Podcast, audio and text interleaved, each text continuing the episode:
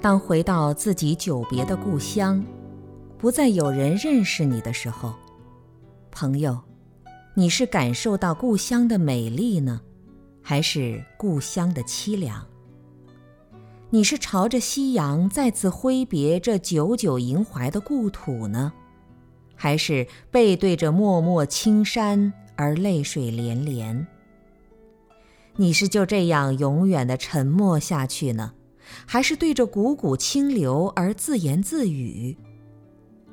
其实，别人谁也不能理解你的泪水是来自幸福的天使情怀，还是因为孤独而凄绝。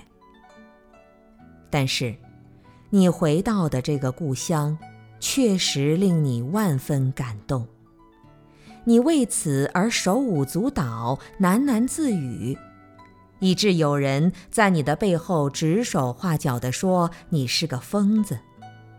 他们是你以前的朋友，他们一直没有离开这个故乡，因此他们对于故乡的感动很陌生。园林中的菜花和果实都是见惯了的，生存也没有问题。蓝天上的白云晚霞也足以令他们陶醉，所以他们并未注意到你这远行归来的流浪人正在哭泣。然而，此刻你是感到幸福的，因为你看见了生命的家园原来是如此的完美，生命的伴侣竟是这般的诚意。